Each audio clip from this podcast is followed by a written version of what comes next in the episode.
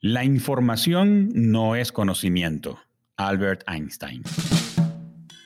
Soy Germán Alberto Abreu y estás escuchando Comunicación Activa, el podcast sobre la comunicación y su impacto en nuestra vida diaria. Comenzaré con un cliché. El mundo está cambiando.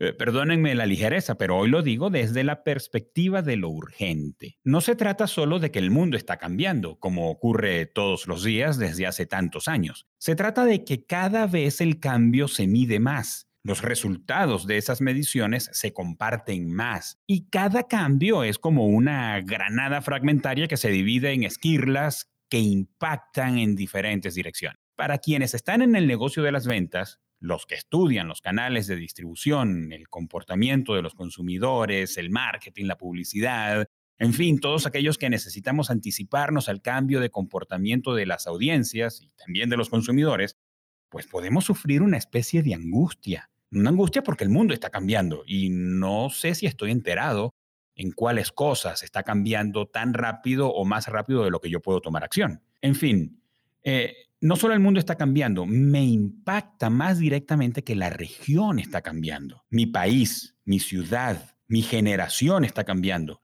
Y los grupos por intereses dentro de mi generación. Es demasiado. Pero para liberar un poco la tensión, hacer terapia y mirar este cliché de que el mundo está cambiando desde el enfoque de la comunicación y su impacto, tenemos como invitado a un intérprete y visionario de los medios, a Carlos Jiménez. Carlos es un comunicador con todas las letras. Es maestro y conferencista, conduce el podcast Punto Biz, que puedes escuchar en todas las plataformas de podcast, escribe, hace webinars y es profesor universitario. Aunque nunca lo he escuchado decirlo, su compromiso con el aprendizaje demuestra que disfruta enseñar. Carlos es socio de la firma de estudios de mercado Data Analysis, fundador de Tendencias Digitales, de la agencia Useful y de soymaratonista.com. Este último, un emprendimiento que me encanta donde coincidimos quienes disfrutamos del running. Sin embargo, la habilidad que quiero destacar de Carlos en este episodio es su capacidad para identificar tendencias, convertirlas en acciones para las empresas y para las marcas, y su facilidad para comunicarlas. Carlos, bienvenido a Comunicación Activa. Hola Germán, eh, un gusto estar contigo para conversar en, este podcast. Así que, bueno, aquí eh, a la orden para, para tratar sobre estos temas de tanto interés en el contexto actual. Gracias, Carlos. Sí, y liberar la tensión, la tensión de todas estas cantidades de cosas que están ocurriendo hoy, ahora, en este minuto y que sentimos cómo hacemos para saberlo y cómo hacemos para actuar. Y creo que mm, mm, voy a hacer, eh, voy a girar en torno a eso, en cómo tomar acción, quizá desde una perspectiva personal, ¿verdad? De cómo yo lo percibo. Pero Carlos, permíteme comenzar desde, em, desde la comunicación. Eh, mientras pensaba en este episodio, he tenido que luchar con dos enfoques muy fuertes. El primero es el de personalidad, el tuyo, por tu trayectoria, y, por allí podemos conversar eh, largamente.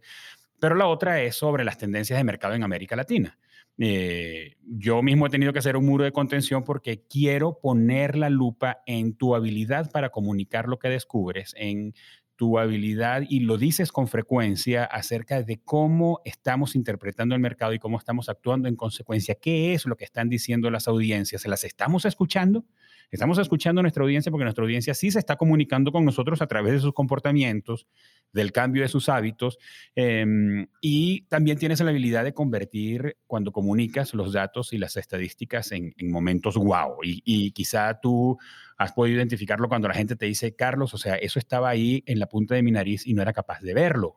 Eh, pero hablando de la comunicación, Carlos, ¿hay un momento o hubo un momento donde decidiste desarrollar la habilidad de comunicar porque eres, eres economista eh, y te convertiste en un comunicador? No sé si te ocurre como a mí que cuando te consigues con una información, lo que piensas es, oye, cuando diga esto, o sea, esto tengo que grabarlo, y me recuerdas lo de tus episodios de En la Vía, no, esto tengo que decirlo, porque es como, el, es como la lucha del comunicador nato, es lo que aprendo lo quiero decir, lo quiero compartir. Entonces, ¿te ocurrió de golpe, te conseguiste de pronto comunicando o decidiste desarrollar intencionalmente la habilidad? Mira, eh, yo pienso que yo me metí en esto sin darme cuenta. Eh, tú sabes, como poco a poco, porque realmente yo creo que siempre tuve como esa vena de comunicación, esas ganas de, de, compartir lo que, lo que aprendía. Entonces ya cuando estaba en el, en el colegio, era común que yo le diera clases a algunos amigos que querían reforzar algunas áreas donde yo tenía como más experticia, como las matemáticas.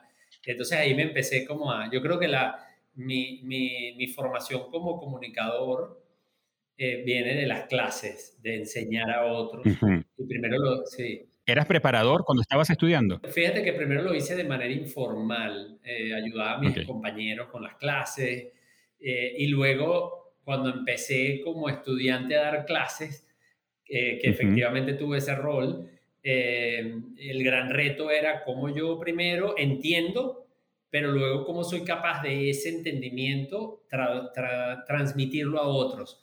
Entonces esa fue una escuela.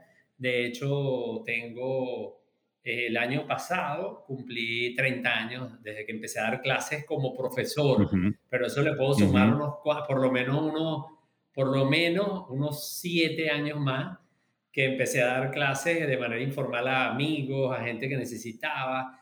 Entonces, bueno, pueden ser ya casi 40 años dando clases y, y esa fue mi escuela, pues, y, a nivel profesional, cuando yo empecé a, hacer conferencias, obviamente la gente me decía, oye, me encanta cómo lo explicas, porque lo explicas de manera sencilla. Y era, yo creo que era esa práctica del profesor que tenía que explicar además materias complicadas, como primero matemáticas, pero después economía industrial, temas que eran un poquito duros y era, bueno, como microeconomía. Entonces, ¿cómo le busco la vuelta? Para explicarte algo que suena complejo, pero que en el fondo, si lo partimos en pedacitos y lo, y lo presentamos de una manera sencilla, puede ser muy fácil de entender. Y es que como que te trajiste, como que humanizaste, en, tu caso, en tu práctica, humanizaste lo abstracto, ¿verdad? Porque, eh, por ejemplo, yo eh, soy periodista y, y, y, y, yo, yo luché durante mientras me tocó todo con todo lo que tuviera que ver con números. Este, pero tú te traes Primero que hiciste la migración de, eh, de, la economía a una ciencia que es del comportamiento, ¿verdad? Porque pues cuando hablamos de tendencias, cuando vemos los hábitos de los consumidores, pues te está haciendo el comportamiento y, y me imagino que durante todos estos años has tenido que mezclar el conocimiento, unir o hacer ese blend tan interesante de los números y las estadísticas con la conducta de la persona y luego la conducta de alguien por región y además entonces por su generación. Entonces hiciste has hecho ese blend, esa, esa, mezcla entre esas dos áreas, ¿no? Sí, sí eh, creo que diste en el clavo porque yo empecé con el tema matemático, empecé con el tema de los modelos económicos, entonces las matemáticas suelen ser abstractas, entonces eso se me iba muy bien, pero en la medida que fui madurando y, y desarrollándome, obviamente el gran reto era, bueno, ¿esto cómo lo aplico? Y esto cómo, cómo lo aplico a la realidad, cómo lo aplico para ayudar a un cliente a resolver un problema. Y eso me llevó a, a, entender de que a la larga se trata de la gente sí. y de que todo esto lo que busca es explicar comportamientos. ahora hablamos de predicciones, a pesar de que tenemos años haciendo predicciones, solamente que ahora es mucho más poderoso con la inteligencia artificial, pero en el fondo se trata de entender a la gente, de anticipar a la gente, de poder ayudar a la gente y al final entonces se, eh, se unen los dos mundos, el mundo de lo abstracto, de los números, de los modelos, pero con el mundo de lo que realmente en el fondo es la esencia. Así es. Que es poder entender a un individuo, ya sea un colaborador, ya sea un cliente, ya sea un consumidor, para poderlo ayudar, para entender, primero para entenderlo, luego para poderlo servir mejor, para poder llegar, conectar con él, comunicarse mejor con él, y luego, por supuesto, a los niveles que estamos ahorita, anticiparlo, porque ya ni siquiera se trata de poder responder a lo que le está pidiendo, sino obtener la capacidad de poder anticiparse y, de ya llegar con cosas que sabemos que ese cliente tiene una alta probabilidad de necesitar o de querer o de desear. Así es. Entonces, bueno, esa es un poco la... Y, de la, y, la, traducción forma parte de ayudarlos a que puedan tomar decisiones, ¿verdad? Porque no solamente es que te entiendan y sepan de qué hablas, sino que entonces a partir de allí puedan tomar decisiones, ¿cierto?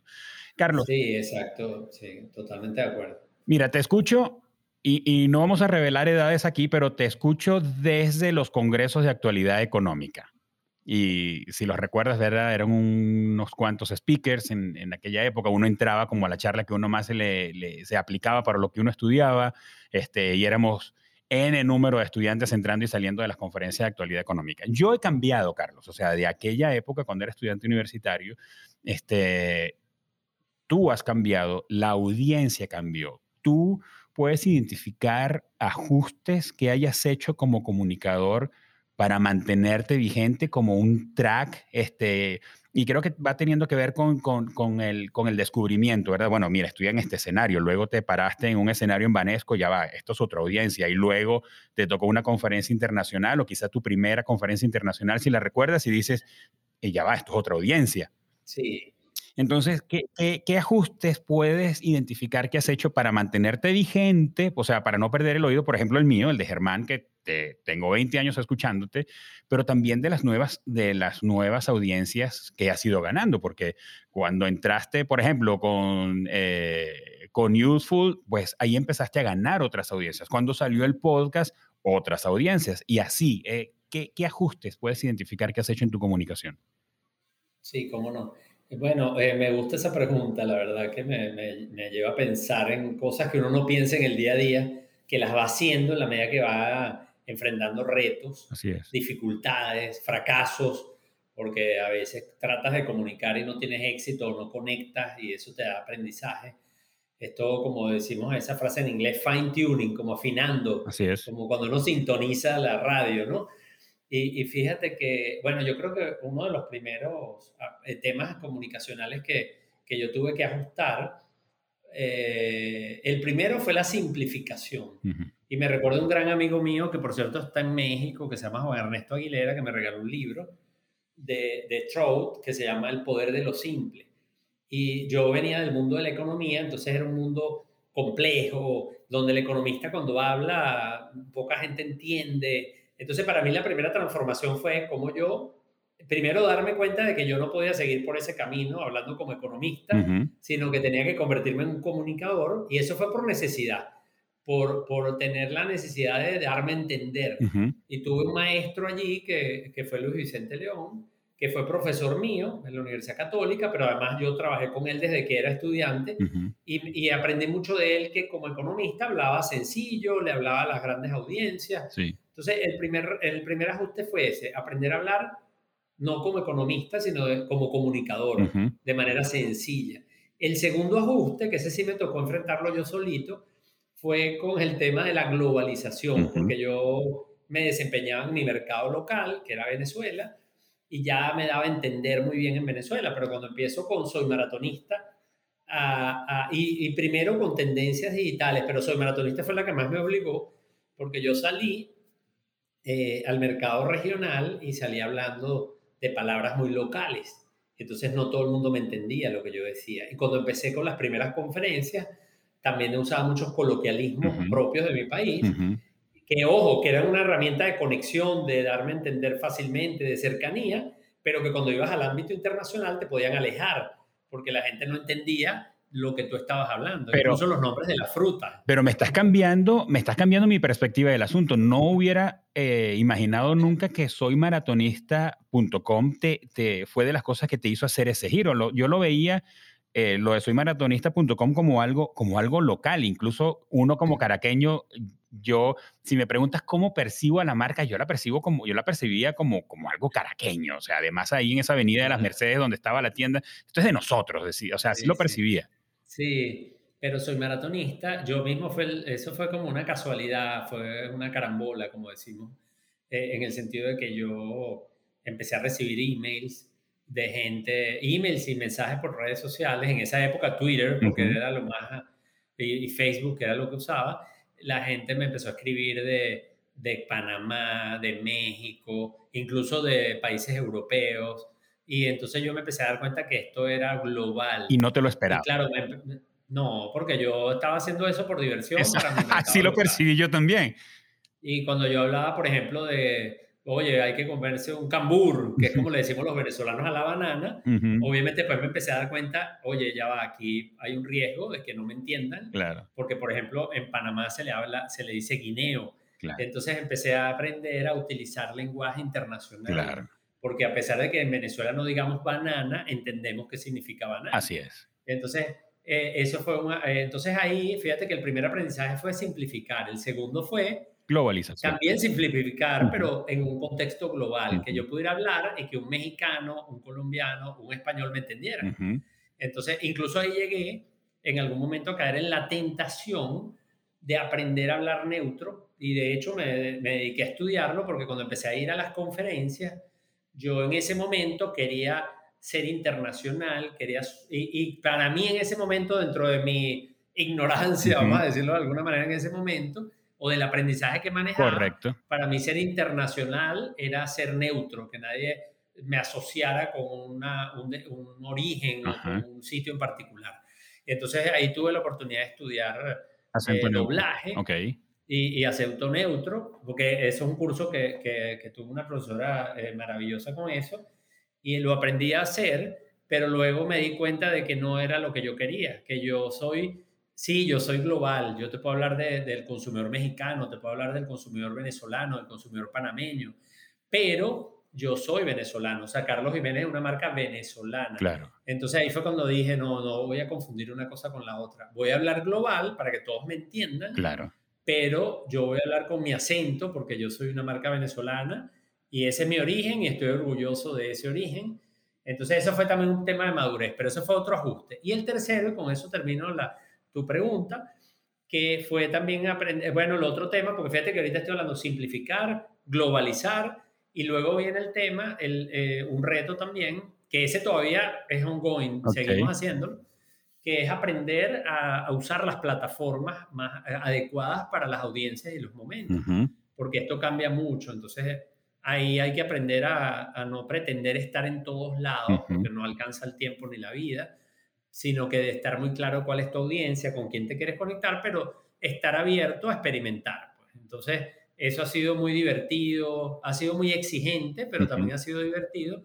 Y bueno, hay una mezcla entre lo que tú quieres hacer, lo, con quién te quieres conectar, pero también lo que te gusta. Entonces, oye, mira, sí, todo el mundo puede querer estar en TikTok, pero si eso no te gusta, entonces, bueno, uno también tiene que aprender a, a tener personalidad, a tener eh, claro a dónde quiere estar uno y dónde no. Entonces, por ejemplo, a mí el podcast me encanta. Está como dentro del marco de lo del acento también. Está como, como, como en su versión más profunda o en su origen más profunda viene como de lo del acento. Es donde yo tengo una habilidad. Exacto. Y donde yo estoy haciendo lo que realmente me, me, me conecta me. No me imagino a Carlos Jiménez bailando en TikTok. O, Exacto. Entonces ese no soy yo. Y, y ojo, y estudio TikTok, lo recomiendo a algunos de mis clientes, pero yo como marca, como persona, yo me identifico con unos formatos más que otro, con unas plataformas donde me siento a gusto y donde yo siento que está la gente a la que yo le quiero hablar. Entonces, bueno, eso también ha sido otro, otro cambio y es algo que todavía, porque todas estas cosas, no es que, ah, lo hice y funcionó, no. Eh, todo está ongoing, todo se va transformando. Entonces hay que estar abierto a aprender, a probar, a experimentar hay cosas que uno cree que funcionan y luego se da cuenta que no. Hay cosas que uno descubre por carambola, por suerte, por casualidad. Y eso está bien también porque estamos en un mundo muy cambiante, eh, como tú mismo lo comentaste en la introducción. Y bueno, eso es parte del aprendizaje. Si somos muy, por eso hablamos hoy día de la agilidad.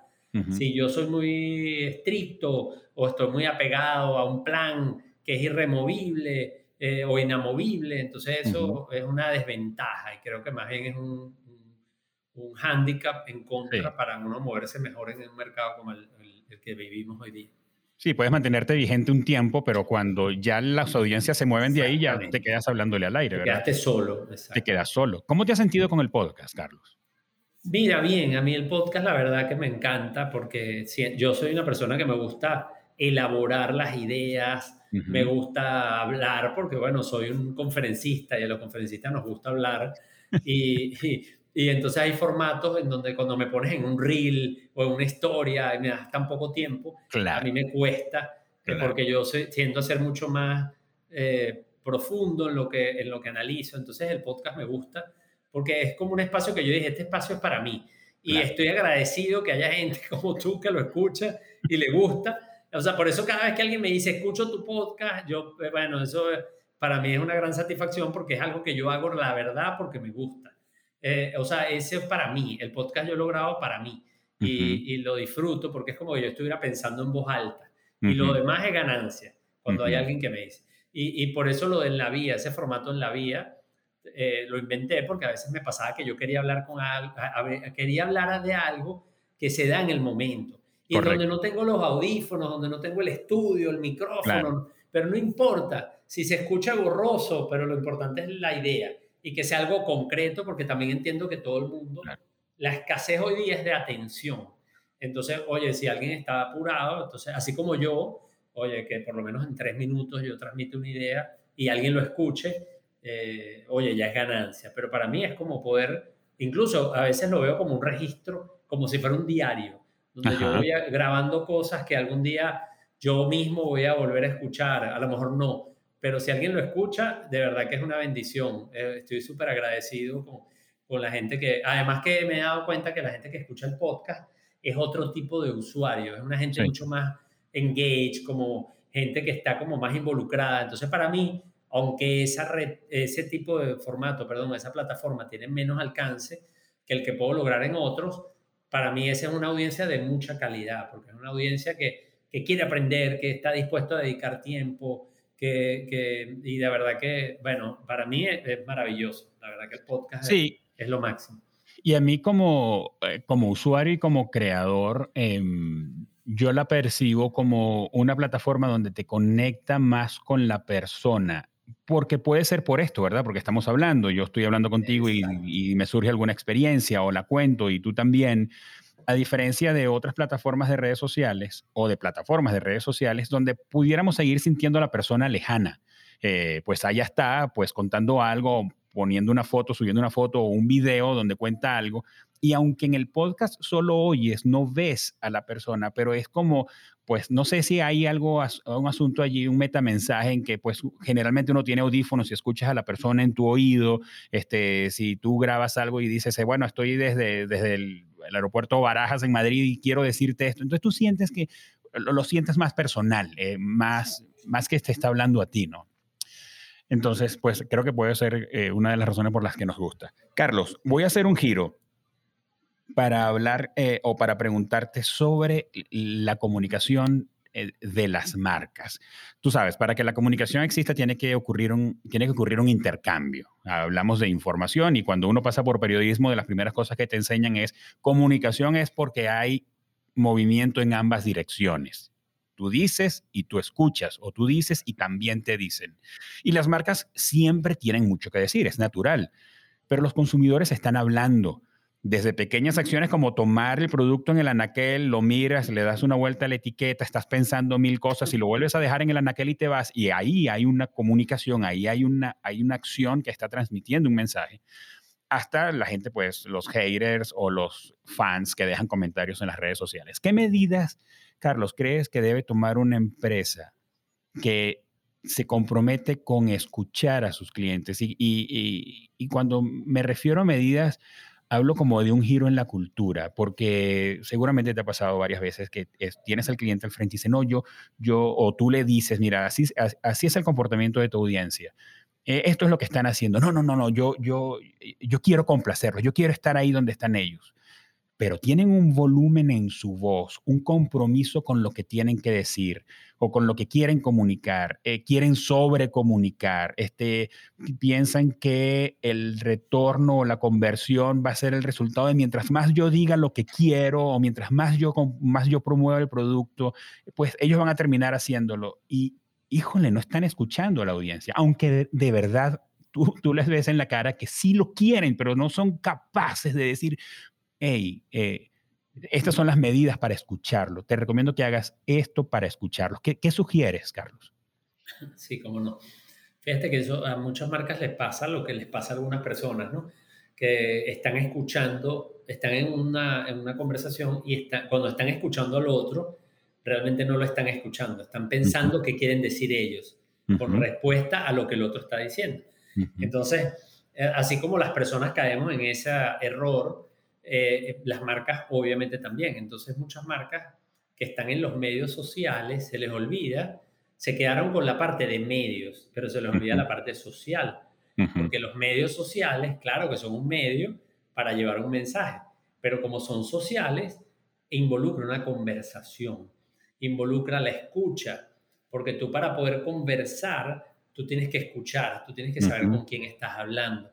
Y no basta solamente con escuchar, por cierto, porque hay mucha gente que ni siquiera escucha, pero es que eso no es suficiente, porque tú tienes que escuchar, pero también tienes que reconocer a la otra parte.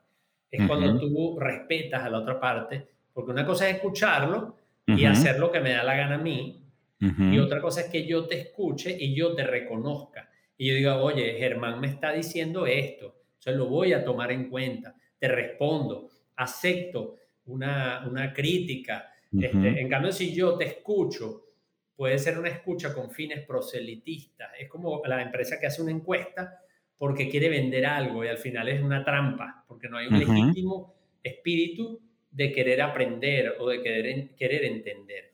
Entonces yo creo que aquí, eh, bueno, yo que puedo recomendar allí, lo primero es que haya un, eh, un, trabajo de mindset, como tú dijiste, de mentalidad.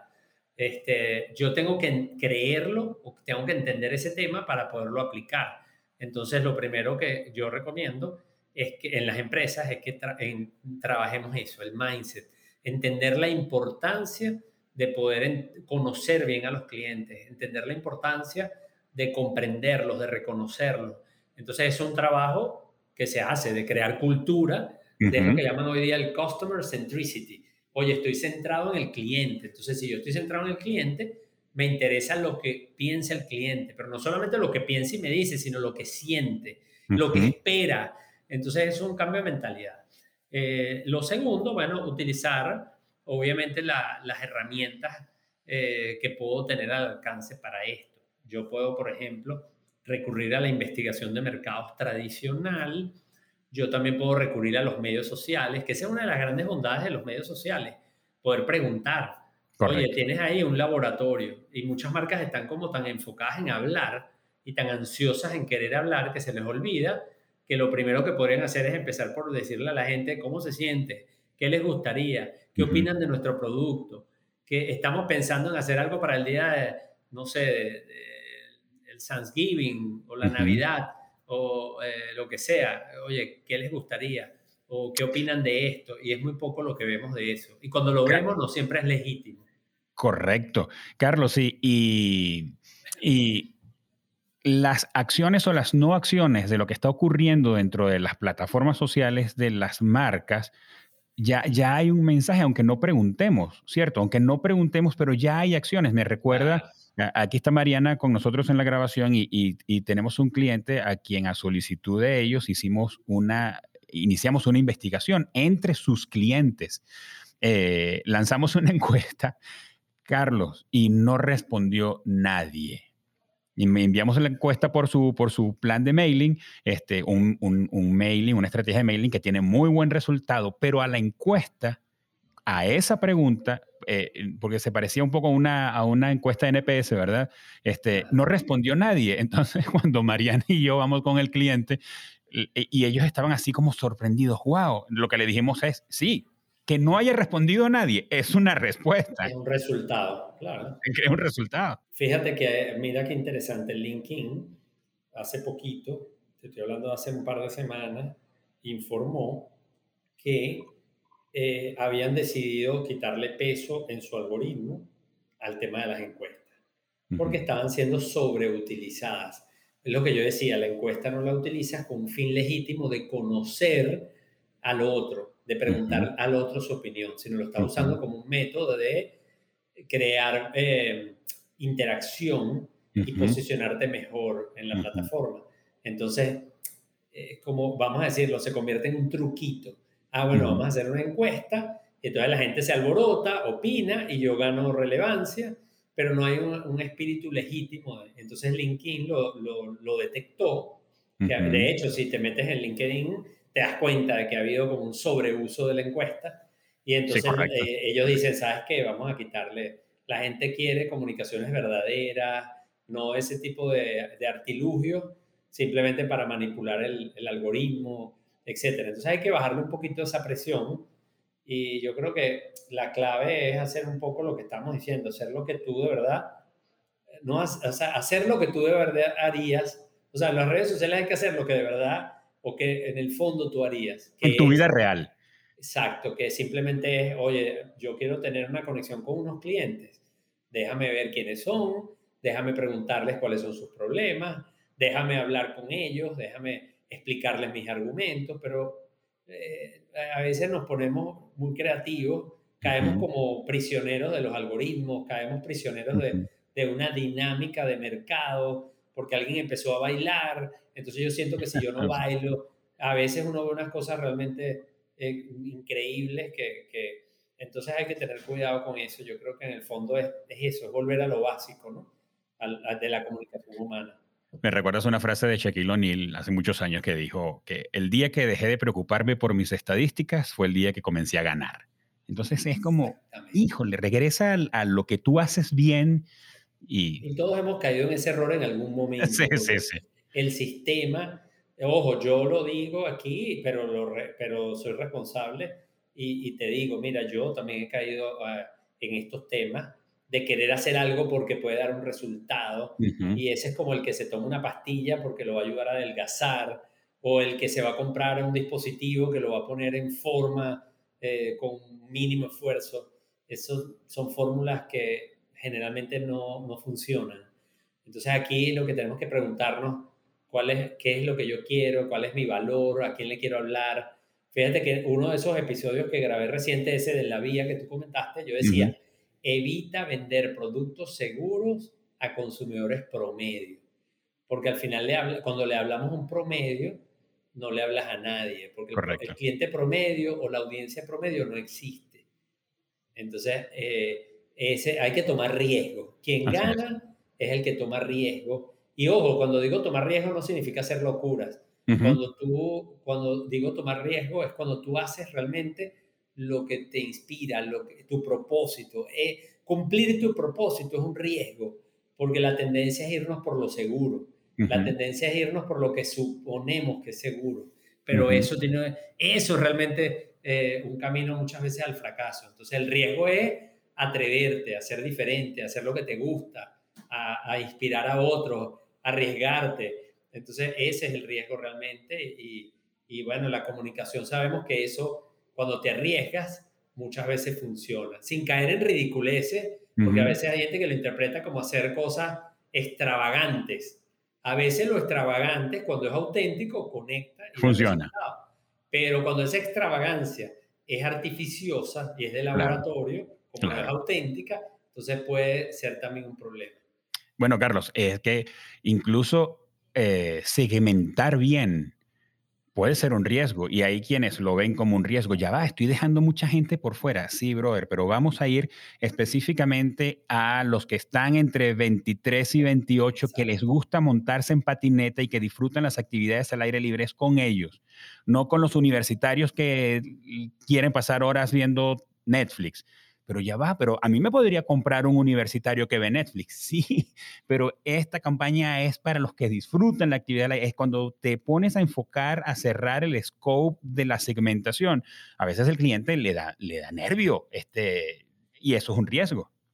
Exacto. El, el mayor error, eso que tú dijiste, la segmentación es una tarea básica, no de marketing, porque hay mucha gente que asocia la segmentación con marketing, no porque tú puedes tener una función de marketing cuyo trabajo es segmentar el mercado.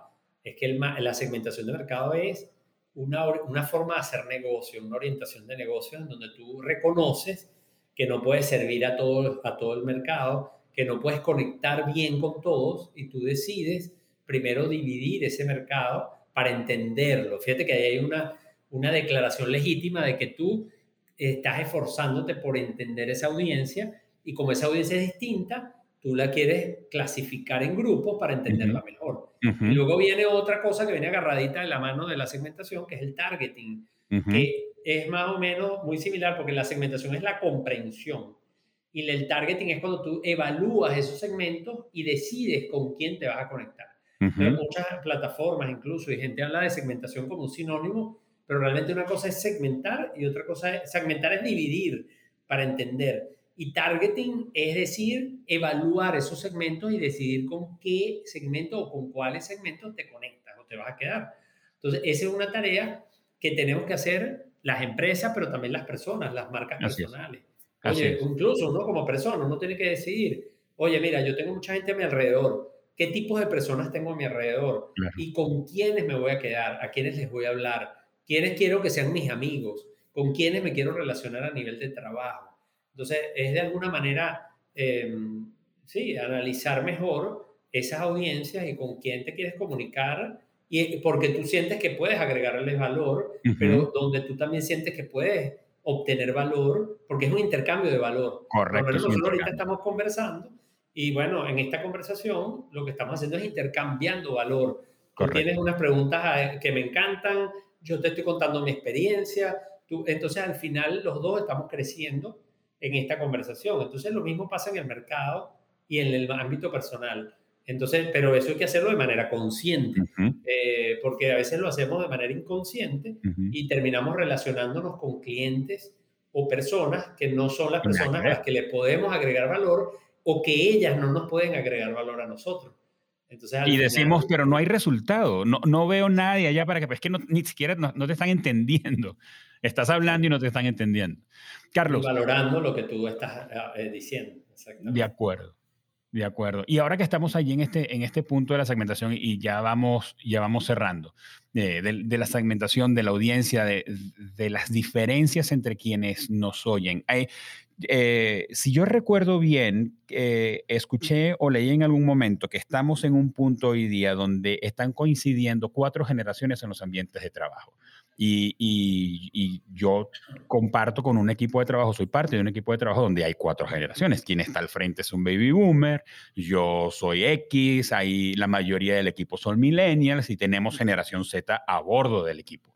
Entonces, Oye, hay desafíos de comunicación, pero también ocurre con las marcas. Yo en estos días batallando con la aplicación del banco, eh, eh, eh, mi mamá y yo tenemos ambos la misma aplicación del mismo banco y cosas que para mí eran obvias, evidentes, parte de la, de la práctica cuando uno se enfrenta a una aplicación, pues ella me decía que por qué el banco la estaba metiendo por el tubo de tener que usar la aplicación para resolver cosas, cuando es tan sencillo ir a una agencia a resolverlo. Y yo le decía, no, lo sencillo es resolverlo en tu teléfono, en tu equipo móvil. Entonces, eh, Carlos, ¿puedes resumir un poco en tu experiencia y conversando con los clientes y, y con los equipos de trabajo con los que interactúas? ¿Cuáles son los desafíos que no solamente las marcas, es que las marcas tienen desafíos para comunicarse en sus entornos digitales con las generaciones porque es un desafío de las personas, o sea, eh, batallas como marca porque como personas batallamos con eso. Entonces, ¿dónde ves esos ajustes que hay eh, que, tomar en cuenta para, porque todos nos... Hay cosas como una aplicación de un banco donde desde alguien de 21 años que acaba de abrir su cuenta hasta una señora de 70 años van a tener que estar allí. Claro, fíjate que el problema con, con los bancos no es, o sea, se entiende, porque de hecho en el año 1999, 1998, yo recuerdo un estudio famoso que hizo McKinsey, en donde se demostraba en ese momento que, bueno, obviamente era mucho más rentable para un banco tener un cliente usando canales digitales que ir a la agencia. Claro. Hoy, hoy día no hay que demostrar mucho esos números, pero en esa época ese era el la noticia era esa, wow, mira este estudio de McKinsey donde se demuestra. Y por eso los bancos fueron pioneros en la digitalización. El problema ahí está, no en, o sea, creo que hoy todos entendemos que, que, que los bancos obviamente están migrando todo a lo digital, ya lo han hecho en buena medida. Tanto que hay bancos que solo son digitales. Exacto, los pure players, pero el, el, tema, ese tema se entiende. Lo que no se entiende es cómo los bancos, la mayoría, no ha ayudado a sus clientes en esa transformación digital. Porque tu mamá, eh, está bien, podríamos decir, bueno, es que ella no puede pretender que las agencias van a quedar, pero es que ella sí puede pretender de que el banco la ayude, porque lo que es más natural para ti que eres un nativo digital, probablemente no lo es para ella. Entonces, lo que sí está mal es que el banco no la haya ayudado a ella y le haya dicho, mira, yo te voy a enseñar, yo te voy a prestar apoyo para que tú puedas usar esa plataforma de manera fácil y yo te voy, a, te voy a cambiar la mentalidad. El banco simplemente se transformó digitalmente y asumió que todo el mundo iba a montarse en ese tren eh, y entonces es como que te delegó a ti esos costos y no tuvo la responsabilidad de agarrar y decir, no, vale, yo voy a hacer un programa porque esta gente que son mis clientes de toda la vida no los voy a abandonar. Entonces, la mayoría no lo hicieron. Entonces, ahí lo que hay que entender, fíjate que es más o menos lo mismo, o sea, de lo que hemos venido hablando. Al final de lo que se trata, ¿qué son las generaciones? Las generaciones son grupos de personas que crecieron en un contexto cultural. Entonces, la gente que creció ahorita en la pandemia son una generación que algunos dicen los pandémicos eh, o, los colonials. Entonces, bueno, eso es una generación porque es un, grupo de gente que está creciendo en un mundo en pandemia y eso tiene un contexto cultural que los va a determinar para muchas cosas. Así como algunos crecimos en un contexto cultural, por ejemplo, de la Guerra Fría, o, la gente que creció en el contexto de la posguerra, de la Segunda Guerra Mundial. Entonces, eh, ese contexto cultural determina cómo tú ves el mundo, qué cosas valoras, qué buscas, cómo conectas. Entonces nosotros tenemos que, lo, que yo recomiendo es para las compañías, primero entender, volvemos a lo básico, la segmentación. Usted tiene que segmentar ese mercado o sus clientes específicamente para entender quiénes son sus clientes. Si sus clientes son baby boomers y usted es un banco, entonces usted tiene que saber que los baby boomers son los que llaman los inmigrantes digitales, porque ellos no crecieron en un mundo con computadora. Para ellos no es tan natural ni tan fácil, entonces usted los tiene que ayudar. Entonces, pero si usted segmenta a sus clientes, usted se da cuenta que la mayoría de sus clientes son millennials, que son la primera generación de nativos digitales, entonces usted está tranquilo por ese lado. Pero usted sabe que los millennials son sensibles a otras cosas y que están dispuestos, por ejemplo, a usar otras cosas, entonces usted crea una propuesta de valor y se comunica de una manera determinada. Entonces, es, es, lo mismo, solamente que, bueno, en esa segmentación estamos tomando en cuenta una variable importantísima, que es el contexto cultural en el cual creció ese consumidor o ese cliente, que va a determinar la manera de cómo él ve el mundo y qué expectativas tiene con respecto a las empresas. Sí, ese es, es, el mismo ajuste que tuvo que hacer Carlos Jiménez cuando dejó de preparar a estudiantes, cuando ambos eran estudiantes, Solamente que le iba unos años más adelante a cuando le tocó entonces eh, sentarse con un grupo de empresarios para hablarles acerca de los ajustes digitales o de las tendencias digitales de ese país en ese momento. Exactamente. Es, es el ajuste con respecto a la audiencia. Bueno, fíjate que yo tengo una anécdota muy interesante porque yo di una conferencia, yo empecé dando las conferencias de las generaciones, yo empecé con esto como en el 2010 y hubo una conferencia que di en el 2013 que fue muy famosa en ese momento porque se llamaba Conéctate con los millennials. ¿Por qué? Porque en ese momento yo lo que estaba diciendo era, estaban muy de moda los millennials, aunque siguen de moda, pero era porque yo decía, bueno, de 3 a 5 años en América Latina, los millennials van a tener el mayor poder de compra. Correcto. Entonces yo empecé a hablar de los millennials para, para ejemplificarlos, para decir cómo conectarse con ellos. Entonces se llamaba Conéctate con los millennials. Y, y y, básicamente esa, ese fue como un speech que yo di y, lo daba como yo bromeaba. Yo decía, esta conferencia yo se la doy a los baby boomers y a los X. Es decir, yo les hablaba a los mayores para hablarles de los más jóvenes. Pero entonces vine a dar una conferencia a Panamá en un evento que se llama Marketing Trends y ellos me pidieron, oye, buenísima la conferencia, queremos que la des, te contratamos, pero como una labor de responsabilidad social queremos que le des una charla a los estudiantes de la universidad. Y yo le decía, wow, esa no es la misma conferencia, porque esta conferencia que yo hice es para hablarle a los viejos acerca de los más jóvenes. Pero ahora, entonces yo bromeé mucho porque me fui a hablar con los estudiantes, yo les decía, oye, yo esta conferencia que les voy a presentar, yo la preparé para sus papás y para la gente mayor, pero yo la voy a hacer con ustedes para que ustedes me validen si yo lo que estoy diciendo aquí es verdad. Entonces fue divertido porque yo fui con toda la humildad, asustado, porque yo decía, oye, yo le vengo a hablar a estos muchachos de ellos mismos. Vengo a hablar de ustedes. Entonces yo quiero, estar, quiero ser honesto y decirle, esta es mi interpretación de ustedes. Así que yo quiero que ustedes me digan si ustedes están de acuerdo con esto o no. ¿Y cómo saliste? ¿Trasquilado o saliste bien? No, salí, salí muy bien, pero, pero parte, parte del reconocimiento de que tú tienes que escuchar a la audiencia, que no todas las audiencias son iguales. Y algo muy importante que no habíamos hablado hasta ahora, que cuando tú comunicas también tú tienes que ser humilde. Eh, hay marcas que hablan con arrogancia, eh, que hablan con una autoridad que ellos mismos se atribuyeron porque tienen más de 100 años en el mercado, porque tienen recursos económicos, porque dicen que sus productos son los de mejor calidad. Cuando un cliente me dice mi producto es de mejor calidad, yo le digo, ¿para quién? ¿De acuerdo a qué criterio? Porque eso es lo que dice él a veces desde el punto de vista ingenieril.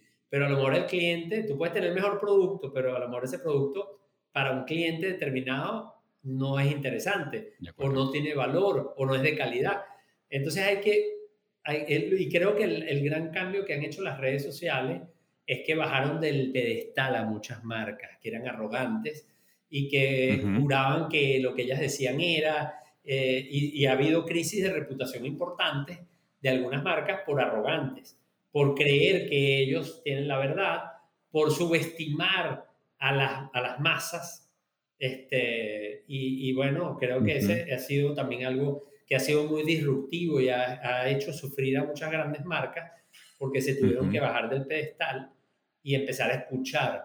Eh, algunas lo han aprendido a golpes y lo están haciendo muy bien.